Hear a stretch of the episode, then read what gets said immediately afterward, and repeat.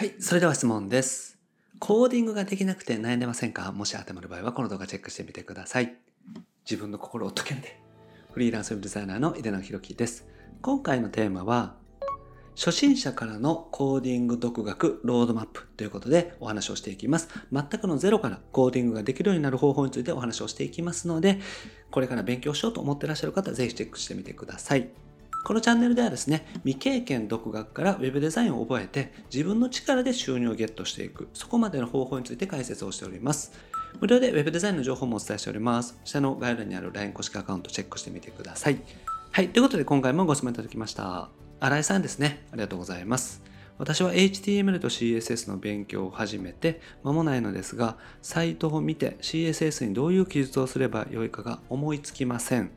HTML も CSS も暗記ではないと言われていますが、どのようにしたら適切な行動を思いつくようになるのでしょうか経験でしょうかということでね、ご相談いただきました。全くのゼロから勉強し始めた時って、これでちゃんとできるようになるのかなって不安だと思います。ご質問いただいた方のようにですね、やっぱり最初は行動が思いつかなかったりとかすると思いますし、全くね、見当もつかないという状況だと思うんですよね。なので今回はね、そういった状況からどういうふうにコーディングができるようになっていくのか、そのコーディングの独学のロードマップについてお話をしていきます。はい。で、まずですね、仕組みを知っていくっていうのが大事です。HTML と CSS。この仕組みがどういうふうになっているのかっていうのを知っていく必要があります。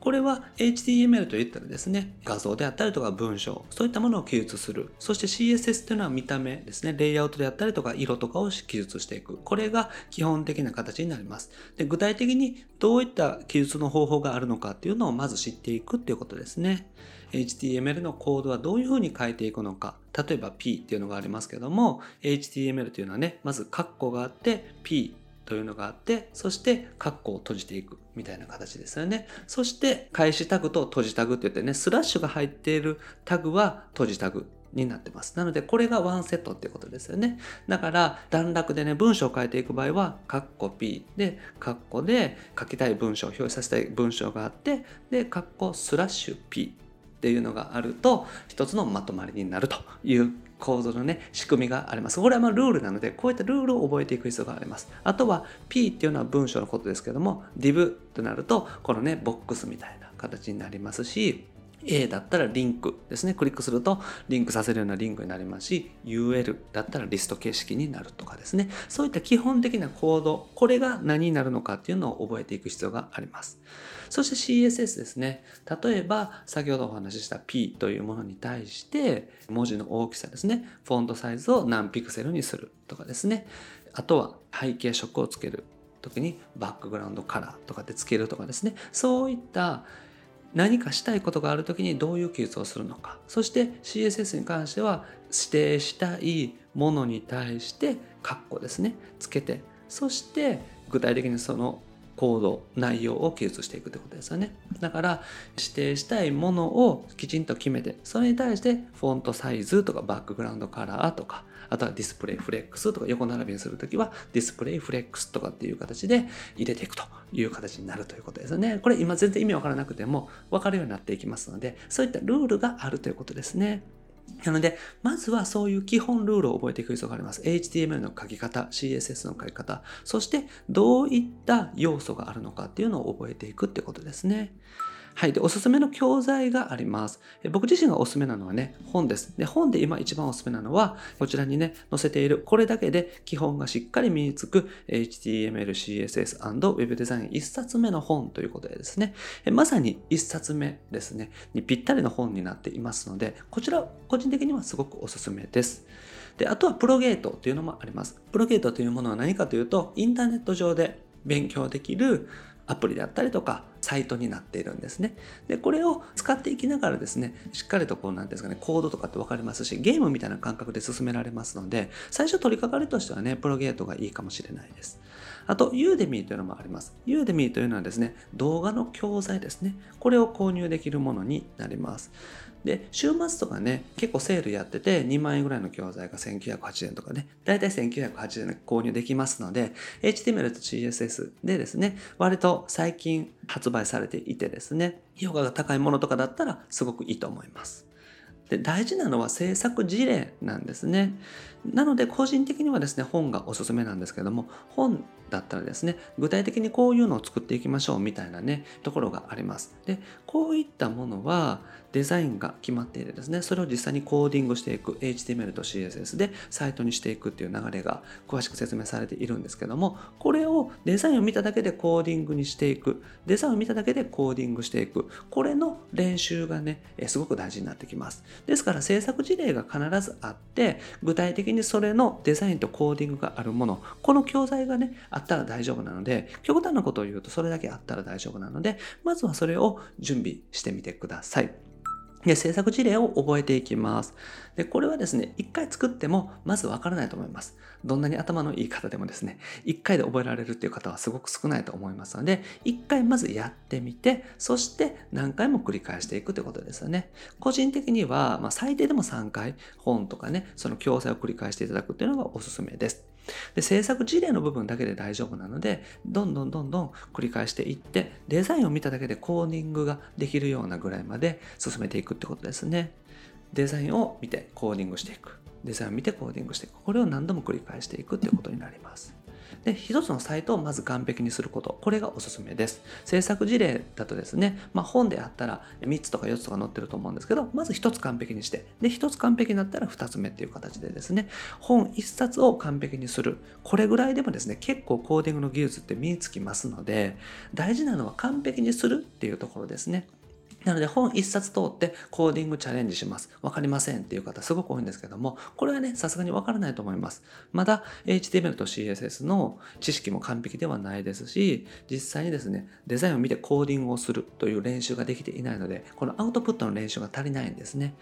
なので、英会話に結構似てるんですけども、英語は読めるようになった。単語も覚えた。でも、実際に英作文とか、実際に喋るってなるとできないっていう方多いんですけども、それと一緒で、アウトプットできるね、回路がまだできていないっていう感じなんですね。なので大事なのは、実際にね、覚えた上でデザインを見てコーディングができる、このね、回路を作っていくこと、アウトプットの回路を作っていくっていうことなんですね。で、そのために大事なのが、一つのサイトをまず完璧にしていくこと。デザインをパッと見た瞬間にコードが思い浮かぶような形にしていくこと。ここが大事になりますので、ここをですね、どんどんやっていってほしいんですね。何度も繰り返していただくというのは大事な勉強法になります。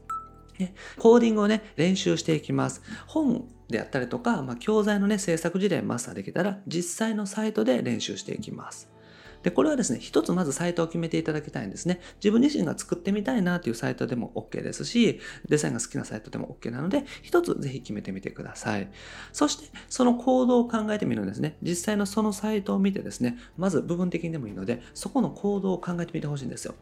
で、それをデザインをパッと見て、それの行動を考えてみる。そして実際に自分で作ってみるっていう風にしてみていただきたいんですね。そして、その後に検証ツールで答え合わせをしていきます。で、検証ツールというのは、ブラウザーね、見ていただいて、パソコンとかで見ていただくと、右クリックを押すと検証とかっていうのがあります。これはですね、サファリでも Google Chrome でも、何でもね、Firefox でもあります。特にですね、Web デザインやってらっしゃる方は Google Chrome がおすすめなので、Google Chrome というですね、ブラウザーですね、インターネットを見るアプリ、ソフトを使ってですね、右クリックで検証というのを押してみてください。そうするとね、コードが出てくると思います。でそういった形で完璧なサイトを一つ作ってみるってことですよね。だから一つサイトを決めて、それのコードを考えてみる。そして検証ツールで答え合わせする。これを何度も繰り返していって、このサイトなら完璧っていうのを作ってみていただきたいんですね。こういった完璧なサイトが増えてきたら、基本的にはどんなサイトもコーディングができるようになってきます。なので、実際に制作事例を勉強してですね、覚えて、で、次に実際のサイトでチャレンジしていくっていうのが大事ですね。例えば僕自身のサイトがあります。これ僕自身がね、実際使っていて、スウェルというね、ワードプレスのテンプレートを使ってるんですけども、こういうサイトの場合、どういうふうにコーディングしていくでしょうかっていうのをね、考えてみていただきたいんですね。で、まず大事なのが、こういうデザインを見たときに、ボックスでね、パーツで分けてみるっていうのが大事なんですよ。で、例えばこういった形ですね。このピンクの枠で囲ってるんですけども、まずは一番上のですね、ネイビーの帯ですね。ネイビーの帯がまず一つのボックスというかね、パーツになると思います。そして、池永弘樹事務所っていう名前とグローバルメニュー。まあこれは2つですけども、まずはね、縦でこう分けていくってことですね。これがまず一つのボックスになると思いますし、その下の背景の画像とこの一式ですね。背景の画像の部分っていうのはまず一つのボックスになると思いますしその中に動画ホームページを作りませんかという文章のところがボックスとして入ると。このような形になります。なのでこういった形でまずはボックスで分けていくっていうことですね。パーツごとに分けてみます。でこのパーツをどういうふうにコーティングするのかっていうのを考えていくってことですね。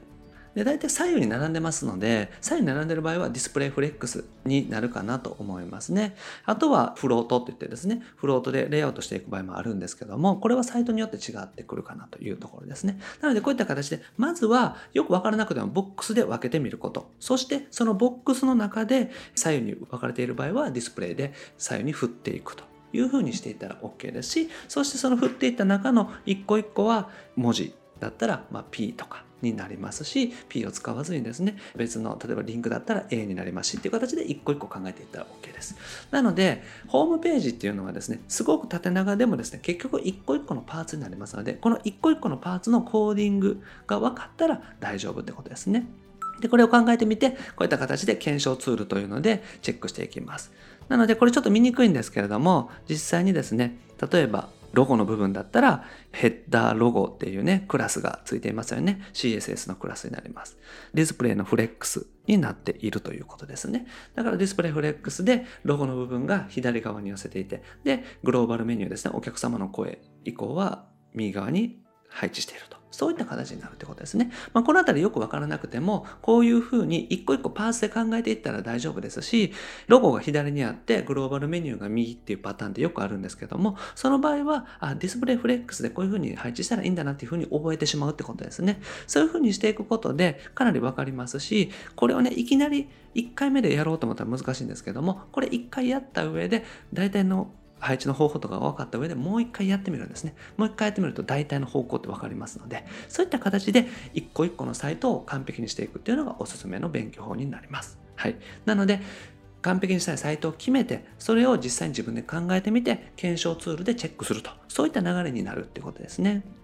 はい。で、練習するサイトを決める方法についてお話ししていきたいんですけども、まずね、ワンカラム型。これはですね、こう縦一列になっているものですね。パソコンサイトの場合はですね、このワンカラム型といってですね、例えば左側とか右側にメニューとか、例えば目次みたいなものとか、そういったものがある場合は2カラム型と言ったりするんですけども、それがない場合も縦一列の配置になっているもの、これはワンカラム型と言います。特にランディングページと呼ばれるものであったりとか、もう最近のサイトはね、結構ワンカラム型で作ることが多いですね。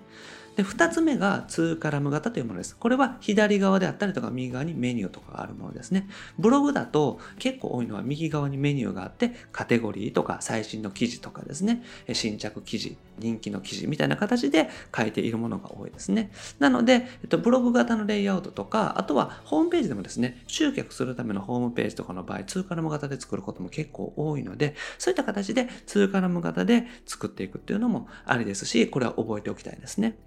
で、あとレスポンシブです。PC、タブレット、スマホ、これを見る幅によって変えていくというのがレスポンシブというものになります。なので、このレスポンシブのパターンも覚えておきたいですね。ですから、練習するサイトはですね、この3パターンあったら OK です。まずは1カラム型のコーディング、そして2カラム型のコーディング、そしてレスポンシブ。この3パターンのコーディングがきちんとできたら、ある程度お仕事には対応できますので、まず3サイトね、しっかりとできるようにしていっていただきたいんですね。この練習サイトがしっかりとマスターできたら、お仕事には対応できますし、基本的にサイトって、まあ、1カラム、2カラム、あと3カラムもありますけども、最近はね、3カラムっていうのはなかなかないので、基本的にはこの形になるかなと思います。あとはね、独創的なね、レイアウトとかってあると思うんですけど、それはですね、あんまりもうお仕事としてはないかなと思いますから、それではその時に考えていったらいいかなと思います。ですから、大事なのは、よくあるパターンを覚えていくってことですね。で、サイトの選び方、具体的に1カラム型、2カラム型、そしてレスポンシブですね。どういった形で選んでいったらいいのかというところなんですけども、大手のね、企業のサイトがおすすめです。これは大手企業のサイトでですね、実際に自分自身がいろいろ見て選んでいただいたら OK ですし、ワンカラム型だったらランディングページのまとめサイトとかですね、そういったのを検索していただくと出てきますので、そういったところから選んでいただくのも OK です。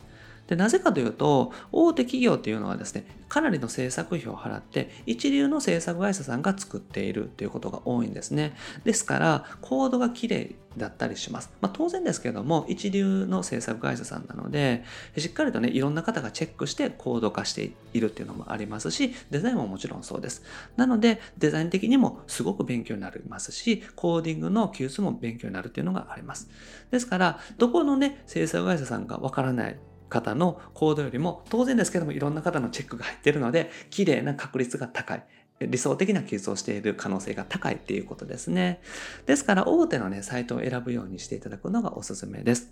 あと、ポイントとしてはね、最新のコードがいいと思います。ですからあんまり古いサイトよりも、例えばですね、大手のサイトで特に新商品のサイトとかだったら、もう最近で出たっていうのがわかりますので、まずは大手の商品、そして食品とかね、そういったもので最近リリースされたものとか、そういったものを選んでいただくのがおすすめです。はい。で、ある程度できるようになったら仕事に応募していきます。で、やっぱりですね、自信がついたら応募していっていただきたいんですけども、仕事しないとなかなかコーディングできるようにはならないっていうのがあります。これはやっぱりですね、現場に出てみないと実際の現場で仕事できるようにはならないということですね。今は練習っていうのは大事だと思いますし練習段階だと思うんですけども練習がある程度できるようになったら実際のお仕事に応募していくことによって実際の仕事に対応できる力がついてくるっていうのがあります。でこれはできそうな仕事で大丈夫です。できなさそうな仕事は全くしなくてもいいので、まずはできそうな仕事に応募していくようにしてみてください。全く無理する必要はないですし、できない仕事に応募してですね、受けたけれどもお客さんにできませんって言ったらですね、これはクレームになりますし、悪い評価がついてしまってアカウント使えないっていうふうにこともありますからね。なので、無理はしなくても大丈夫です。これはお客さんに迷惑かけてしまうので、しないようにしてください。ね、自分はこれは確実にできるだろうなみたいなもので大丈夫です。まず最初はそれでいいですし、ある程度お仕事をしていったら判断っていうのもついてきます。ですからまずは自分自身の技術を身につけるために勉強をしっかり、練習もしっかり練習サイトでね、トレーニングを積んでいくこと。そしてある程度できるようになったらできそうなお仕事にだけまず応募してみる。そしてお仕事のやり方に慣れていって少しずつレベルアップしていったら OK ってことですね。はい。で、身につけ方なんですけども、パターンっていうのがね、決まってきます。コーディングを身につける方法ってね、大体パターンが決まってるんですね。だから、コーディングって、大体ですね、左右に並べるとか、グローバルメニューとか、それぞれのホームページってパターンが決まってます。なので、文字でもですね、例えばスライドさせる場合でも、背景に画像があって中心に置くパターン、画像が背景と右側にあって真ん中にあるパターンとかですね、いろんなパターン決まってますので、このパターンをね、覚えてしまうっていうのが大事です。で、全パターンをね、覚えていくようにしてみてください。これはコーディングっていうのはですね、ある程度ホームページというね、まあ、あの商業サイトなので、基本的にそんなに独創的なコーディングってあんまりないんですよ。まあ、一部のね、大手企業のサイトとかだったらあるかもしれないですけども、一般的に制作会社さんが作るようなサイトっていうのは、基本的に使いやすさが大事なので、見やすさ、使いやすさが大事です。なので、そういった場合で言うと、ほとんどレイアウトって決まってくるんですね。なので、これはこのパターンだなっていうふうに覚えてしまったら OK ですし、よくあるサイトのね、コーディング練習とかってしてたら、大体全パターンできるようになってきます。なので、それを理解した上で暗記するというのが大事ですね。暗記しようと思うというよりも、パッと見てパッと答えられるような、なんか反射神経をね、養っていくみたいなのが大事だと思います。なので、最初は暗記してしまっても大丈夫ですね。なので、このデザインのパターンだったら、こういうコードだなっていうのをですね、暗記してしまうっていうのはありです。例えば、グローバルメニューだったら、UL を使って、さらにこの左右に並べていくときに、例えばディスプレイインラインっていうのを使うんだな、みたいな形で暗記してしまったら OK ですね。なので、そういった形でで暗記してしまったらですね、ある程度のパターンで対応できていきます。なので、コーディングができないっていうのはですね、まずはコーディングの暗記している自分の中にインプットしているパターンが少ないっていうのがね、大きな原因になりますから、ちゃんとそのコードの意味を理解した上で暗記すること。丸暗記でね、記号まで全部覚えてしまうとかじゃなくって、このパターンの場合は横に並べる必要があるからディスプレイでインラインを使うんだなみたいな形で理解して覚えていく。そういった形でやってみてください。なので、結局のところね、暗記してるっていうのはあります。なので、コーディングは暗記したらダメとかって言われるんですね。なので、暗記だけをするのはダメですけれども、理解した上で、結局は繰り返していくので暗記してるっていうのはあります。なので、このデザインのパターンだったらこう使うんだなっていうのをですね、暗記してしまったら OK っていうことです。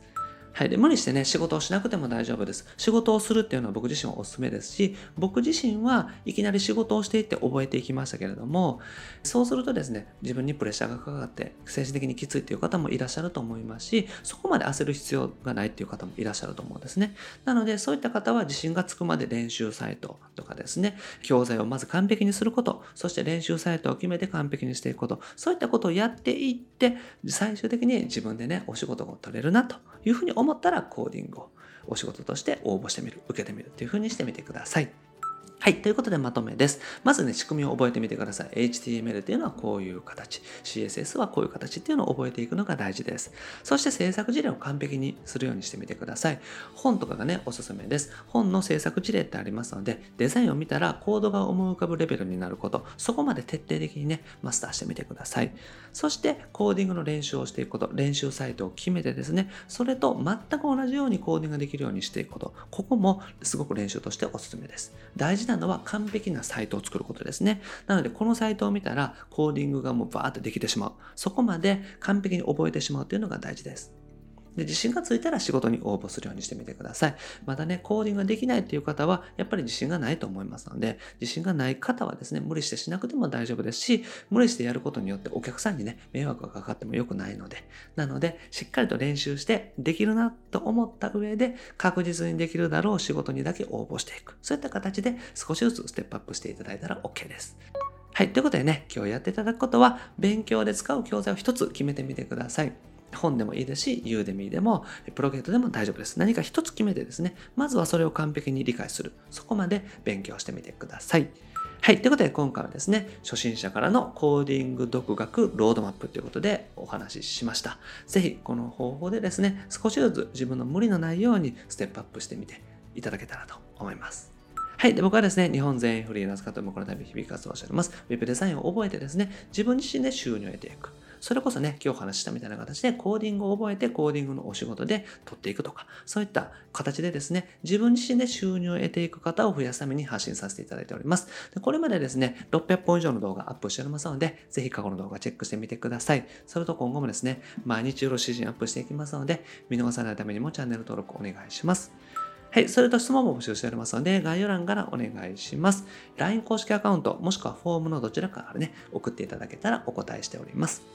それと無料で Web デザインの情報もお伝えしております。下の概要欄にリンク貼ってますので、ぜひチェックしてみてください。LINE 公式アカウントをね、友達追加していただけたら、仕事獲得法の音声セミナープレゼントしておりますので、ぜひ一度聞いてみてください。それと、ロードマップの動画ですね、Web デザイナーになるためのロードマップ、道順についてですね、お話をしておりますので、ぜひチェックしてみてください。それと、限定のコンペも開催しております。こちらは不定期になりますけども、開催ね、しておりますので、ぜひタイミングが合う方、ご参加ください。はい。ということで今回は以上です。ありがとうございます。井上でした。